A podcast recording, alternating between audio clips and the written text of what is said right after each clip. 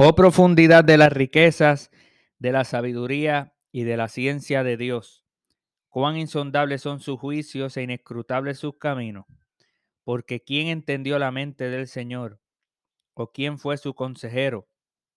¿O quién le dio a él primero para que le fuese recompensado?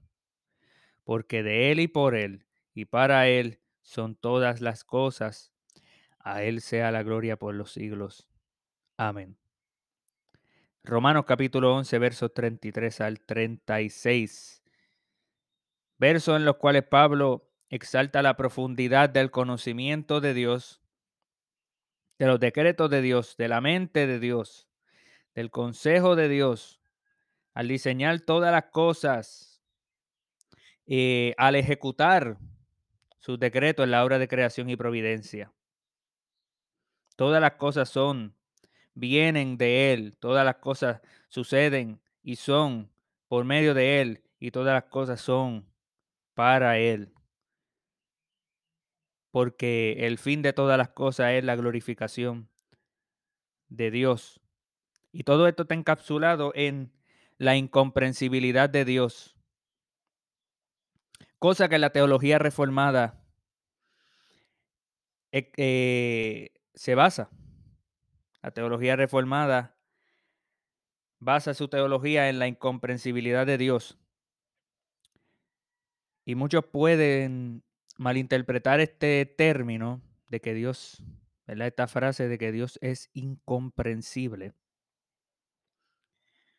Y entender por esto de que lo que se evoca de parte de la doctrina reformada es que a Dios no se puede conocer en absoluto que Dios es incognoscible o ininteligible. Cosa lo cual es absurda para aquellos que quieren decir que conocen algo sobre Dios. Nosotros los reformados decimos, conocemos algo de Dios y a la misma vez decimos, Dios es incomprensible. No, no.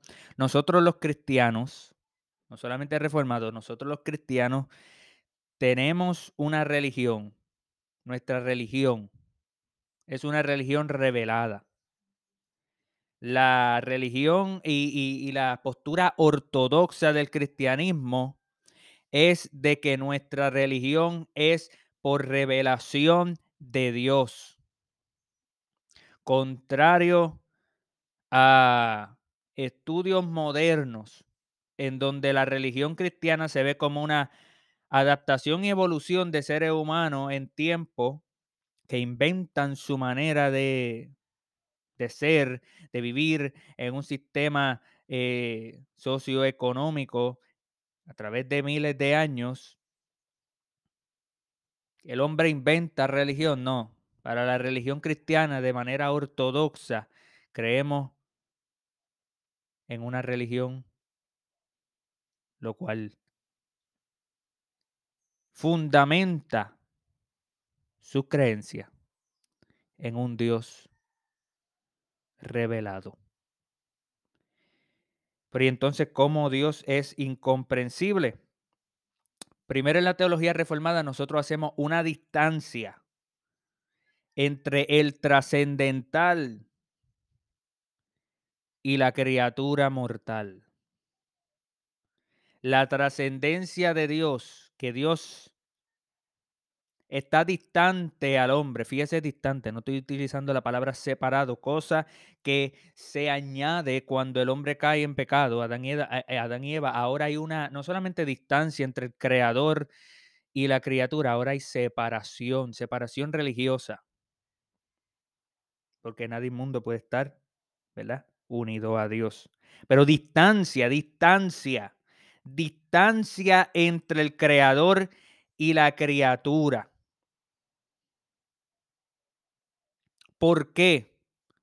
¿Por qué razón existe una distancia entre el creador y la criatura? Hay una frase reformada utilizada por personas como, como Zwinglio, eh, se le atribuye más a Zwingli esta frase, pero eso no significa que no sea utilizada más adelante por personas como, como Turretin o, o inclusive vos, eh, entre otros. Pero es la frase de que lo finito no puede contener, aprehender a lo infinito. Esta frase latina, finitum nos, finitum non capax infinitum, significa de que Dios es infinito, un atributo incomunicable porque Dios no puede comunicar el ser infinito con otro ser, porque si lo pudiera hacer, ese otro ser sería infinito y en definición sería Dios, porque cada uno de los atributos de Dios están conectados de tal manera que pudiéramos decir que hasta son idénticos. Esta frase de que Dios es infinito, presupone la idea de que los seres humanos son finitos y por lo tanto no pueden comprender, no pueden tener un conocimiento absoluto de Dios, un conocimiento completo, integral. Ahora, Cuando entramos nosotros a la teoría de conocimiento, de, de cómo sabemos cosas en la religión cristiana, la religión cristiana se ha enfrentado a múltiples errores. Y esta es la situación en el cristianismo. El cristianismo que desea expandir el evangelio es uno que se va a encontrar con filosofías diferentes, con religiones diferentes, con visiones, manera de ver, de interpretar la vida diferente. Y esto no debe de sorprendernos. En el primer siglo fue así. Pablo fue donde Atenas. Pablo vio eh, diferentes imágenes allí y vio eh, un altar al Dios no conocido. Y utilizó esa, esa, eh, esa ese epicentro lo utilizó de manera apologética para presentar el Evangelio. Sin embargo, uno de los grupos que, que desde los primeros siglos ha levantado teoría de conocimiento son los gnósticos. La palabra gnóstico viene el eh, gnosis, que significa conocimiento. Los gnósticos creían que ellos tenían un conocimiento especial de la divinidad. Los gnósticos creían que ellos tenían un conocimiento secreto, una intuición mística, los cuales nadie más podía tener excepto ellos. y los cuales veían la materia, el cuerpo, lo físico, como intrínsecamente mala. La idea de que la materia es mala en sí misma. Una idea contraria a la religión cristiana porque Dios dijo en Génesis que todo era bueno. No solamente Dios dijo, Dios determinó. Al Dios decir que todo es bueno, tenemos que atar el decir de Dios con la determinación del juicio moral que Dios determina. Esto que yo hice es bueno, pero también esto que yo hice lo hago bueno. Determino que es bueno. La materia es buena. Lo físico es bueno. Luego con la caída de Adán se empaña lo bueno. Se empaña lo bueno. Y ya podemos decir que la materia, aún con la determinación de ser bueno, ahora necesita redención porque ahora está corrompida de la maldad. Pero la idea gnóstica es muy diferente. Muchas ideas gnósticas, hay diferentes grupos de gnósticos, así que no pretendo ser especialista en los gnósticos porque es sumamente difícil entender la teología gnóstica. Pero ¿cómo es posible que nosotros existamos y que el gnosticismo, eh, cuál es la cosmología de, de los gnósticos? O sea, ¿cómo es posible que existamos y que existan Dios o dioses y que la materia sea mala? Pues hay múltiples teorías que los gnósticos proponen. Pero lo más fundamental para los gnósticos es que ellos tenían un conocimiento muy secreto, pero que la materia no impide ese conocimiento. Esa no es la idea cristiana. Adán no podía conocer a Dios de manera absoluta, aún en su estado de precaída. Más adelante tenemos el platonicismo o el neoplatonismo. Una filosofía diferente a la de los gnósticos y diferente a la de los cristianos, pero es una que viene de, de Grecia, proponiendo el mundo de la idea como una concepción para poder interpretar el mundo de la realidad, proponiendo de que a Dios no se puede conocer de manera positiva, sino de manera negativa. Podemos nosotros decir lo que Dios es diciendo lo que Él no es. Ahora, esto lo complica un poco más porque cuando llegamos a la figura de, Agustín de Hipona, él es quien, junto con otro, obviamente, él es quien introduce parte de este sistema neoplatónico al cristianismo y podemos decir que hasta nuestros días no nos hemos podido despegar de ello. La pregunta debe ser, ¿debemos de nosotros despegarnos? Es una pregunta muy importante. Es una pregunta apologética. Una, es, cuando hablamos de, de categorías de filosofía que no son cristianas, tenemos que preguntarnos si podemos nosotros utilizar términos semejantes a ellos y utilizar términos, los términos de ellos. Hay algunos que dirían que no.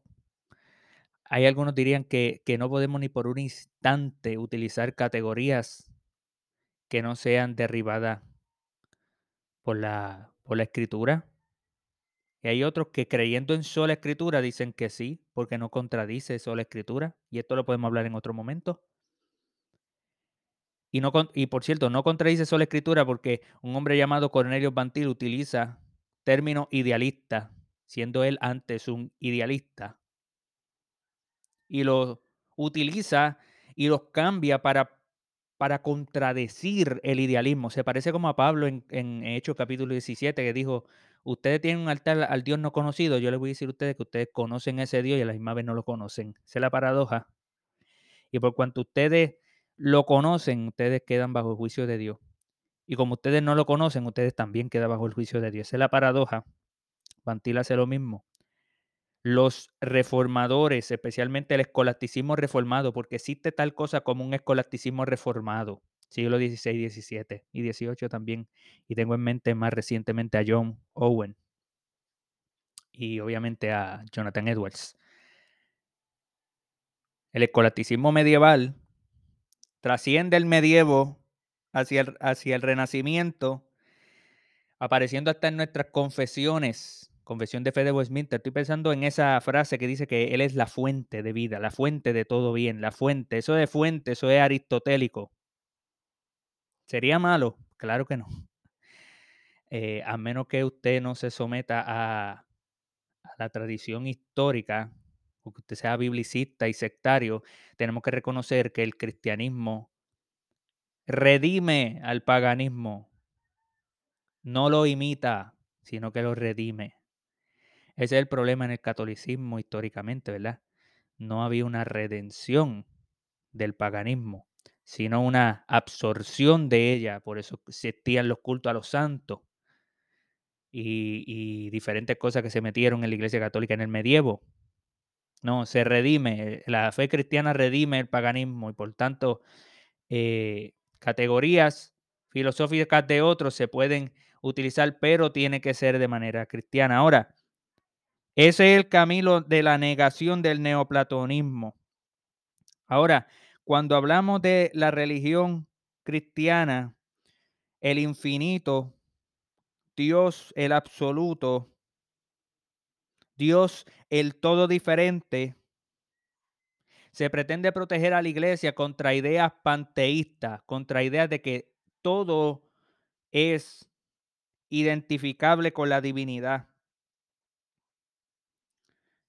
Dios es totalmente diferente. Y sí podemos utilizar el, modo de, de negación para nuestra teología. Dios no es impuro. Dios no es imperfecto. Dios no es una criatura. ¿Ve? Se puede decir que Dios es a través de lo que Dios no es.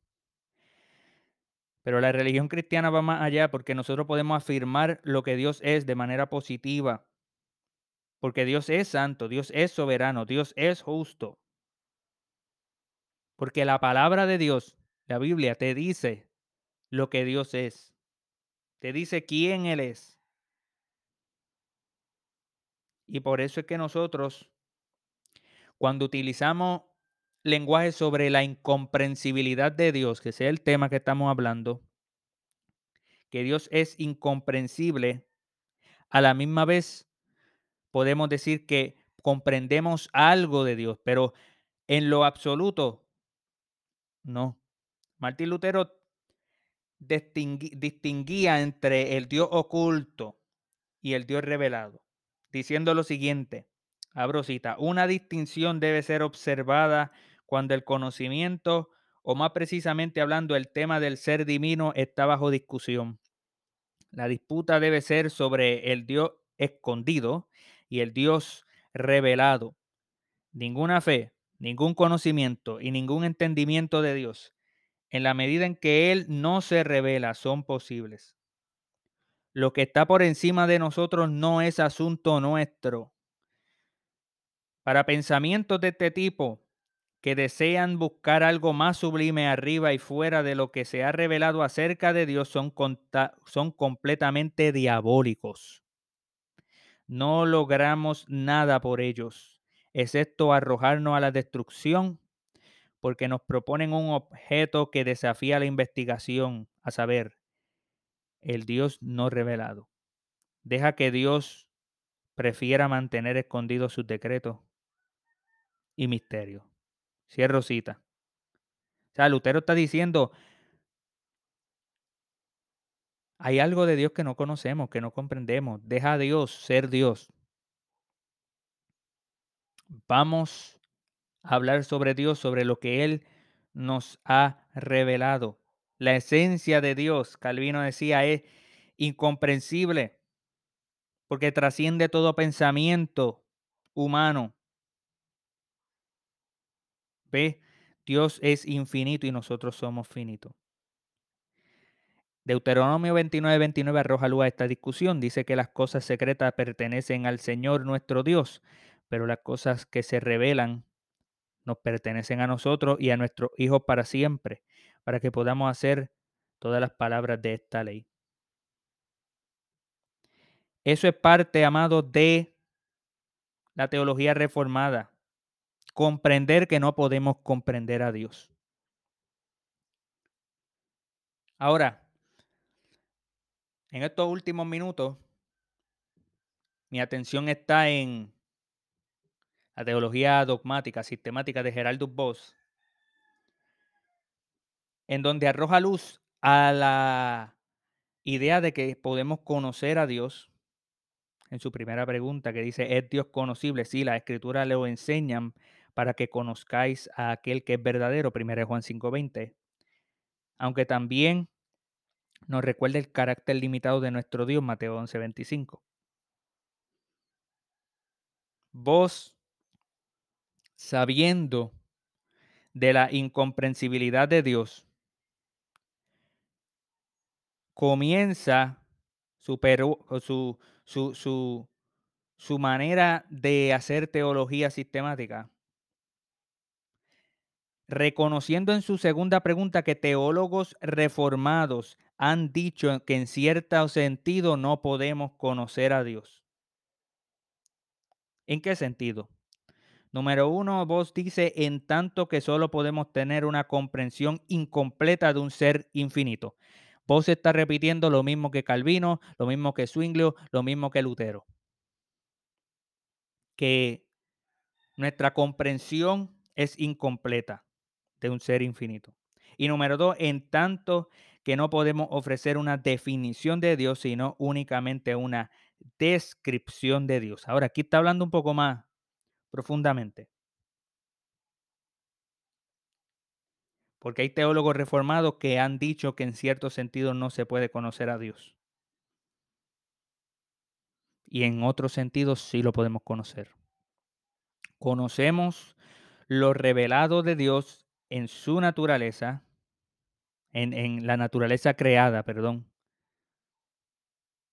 y en la palabra de Dios. Concepto de revelación general o natural y revelación especial o bíblica. La idea de que conocemos un leve susurro de su poder, como dice la palabra,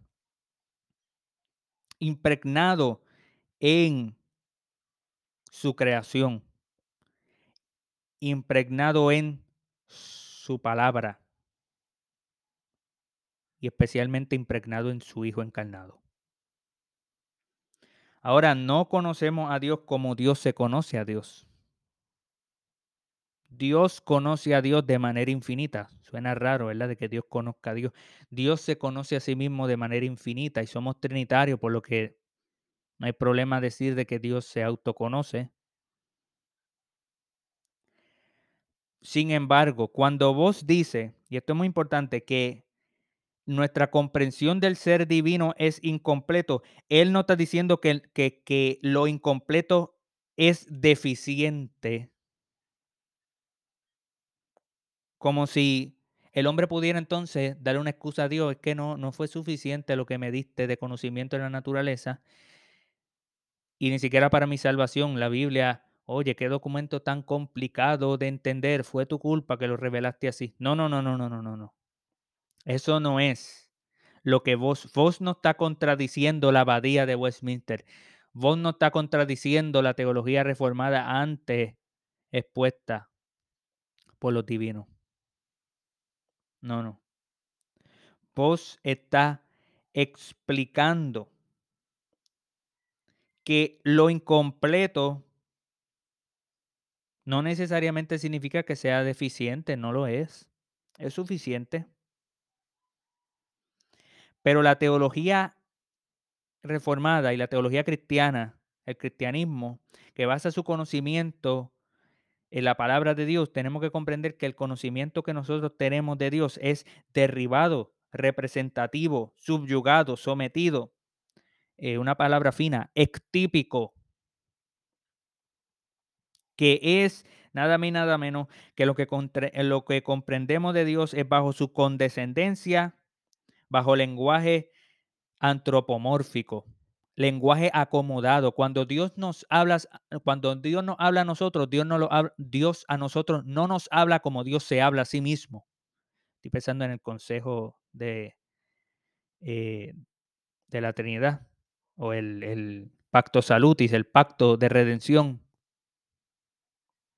Cuando Dios nos habla a nosotros, Dios nos habla como nosotros hablamos, en nuestro propio lenguaje. Por eso es que justifica el uso en Génesis 6 de que Dios se arrepintió de haber hecho al hombre. No, Dios no está hablando a nosotros como nosotros hablamos con, con los demás seres humanos. Dios nos habla a nuestro nivel. Dios condesciende. Jesús dijo, le le he podido, eh, apenas pueden comprender ustedes las cosas naturales, ¿cómo van a comprender las espirituales? Hablándole a Nicodemo. Por eso es que podemos describir a Dios, no definir a Dios.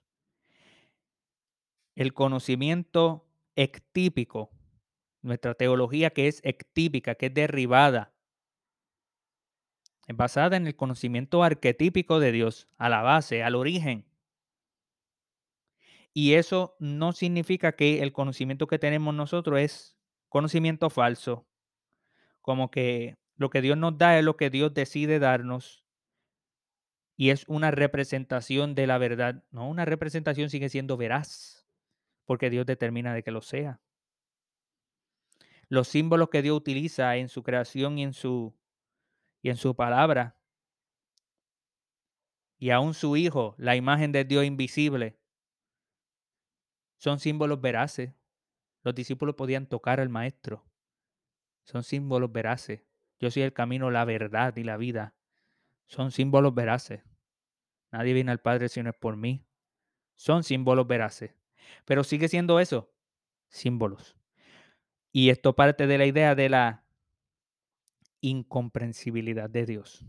A Dios no lo podemos comprender de manera absoluta.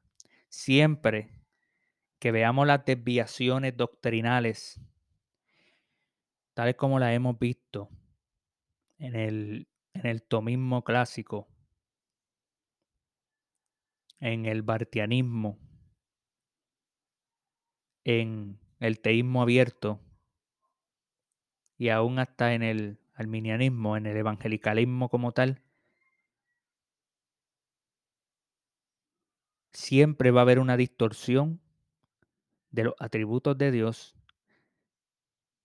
siempre va a haber una distorsión de la teología propia, siempre va a haber una distorsión de la incomprensibilidad de Dios. ¿En dónde debemos de nosotros permanecer? En donde Pablo permaneció. Pablo quien escribió 11 capítulos en el libro de Romanos para expandir su conocimiento de Dios, de su obra de creación, de la caída del hombre, de la providencia de Dios, de un nuevo pacto, de la redención obtenida por Cristo revelada en el Antiguo Testamento y en el Nuevo Testamento. Sobre el cumplimiento. Gentiles y judíos, pecadores. Todos pecadores. Justificación solo por la fe. La caída fue por Adán. La redención es por Cristo. La unión con Cristo. Aún, aún así, y con la futura restauración de Israel. Resumiendo, ¿verdad? Lo que dice los primeros 11 capítulos del libro de Romanos. Aún así, Pablo, al terminar su tratado doctrinal para ir a la aplicación de lo que es la vida cristiana, aún así Pablo termina con estas palabras. Oh profundidad de la riqueza, de la sabiduría y de la ciencia de Dios, cuán insondables son sus juicios e inescrutables sus caminos. Porque ¿quién entendió la mente del Señor? ¿O quién fue su consejero? ¿O quién le dio a él primero para que le fuese recompensado? Porque de él y por él y para él son todas las cosas. A él sea la gloria por los siglos. Amén.